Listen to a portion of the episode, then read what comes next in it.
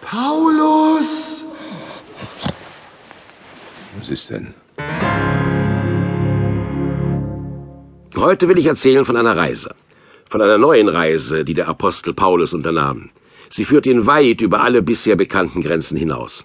So geht es ja auch heute noch vielen Menschen, die dem Geist Gottes bedingungslos vertrauen. Sie landen irgendwo, wohin sie sich niemals zu träumen gewagt hätten. Aber ich schweife ab. Mein Name ist übrigens Lukas. Lukas der Arzt. Ich war mit Paulus, Silas und Timotheus unterwegs.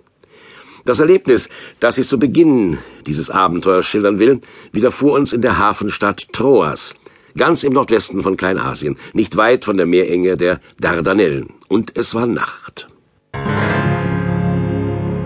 Was ist denn los? Paulus, komm herüber und hilf uns. Wo, wohin über? Zu uns, nach Mazedonien. Nach Mazedonien. Nach Mazedonien. Nach Mazedonien. Silas. Ja, Hey, Silas, bist du wach? ja, jetzt ja. Was willst du? Ich. Ich hatte eine Vision. Sie war so. so wirklich. So lebendig. Ich glaube, ich verstehe allmählich, weshalb uns der Geist Gottes weder nach Asien im Süden noch nach Bithynien im Norden ziehen ließ. Weshalb? Gott will, dass wir nach Mazedonien gehen. Dass wir unseren Fuß nach Europa setzen. Bist du gewiss? Ja, Silas, ja. Dann lass uns aufstehen und eine Gelegenheit zur Überfahrt suchen. Aus dem Osten kommt schon Licht.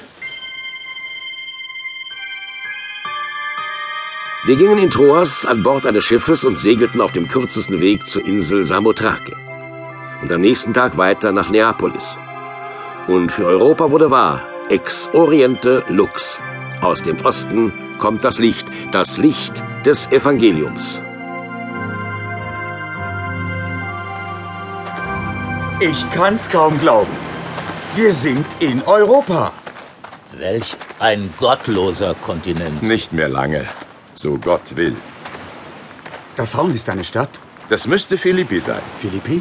Die bedeutendste römische Garnisonsstadt in diesem Teil Europas. Und wie heißt das Land hier? Mazedonien. Mazedonien.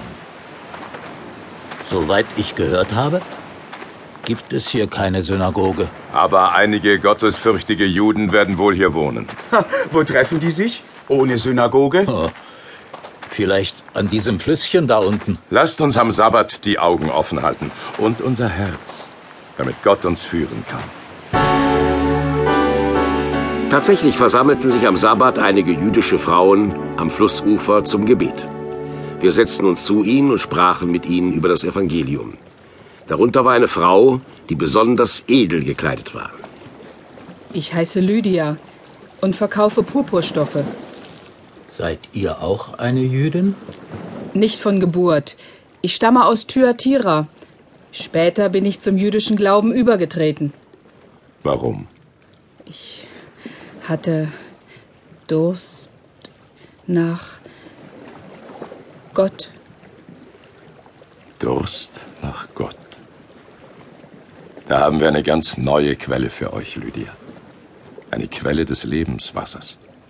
Direkt vom lebendigen Gott. Lasst hören. Ich bin gespannt. Die Offenheit der fremden Frau berührte uns tief. Aber auch dunkle Dinge gingen währenddessen in Philippi vor sich. Ein Magier hatte eine Sklavin, die von einem Dämon besessen war und die Zukunft voraussagen konnte. Durch ihre Dienste verdiente er viel Geld. Aber kehren wir zunächst an das Ufer des Flusses zurück. Was ihr von Gott erzählt, Fremde, das lässt mir den Atem stocken. Wie kann ich mich eurer Lehre anschließen?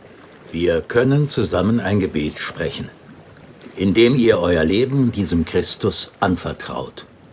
Und das können wir jetzt tun. In diesem Augenblick.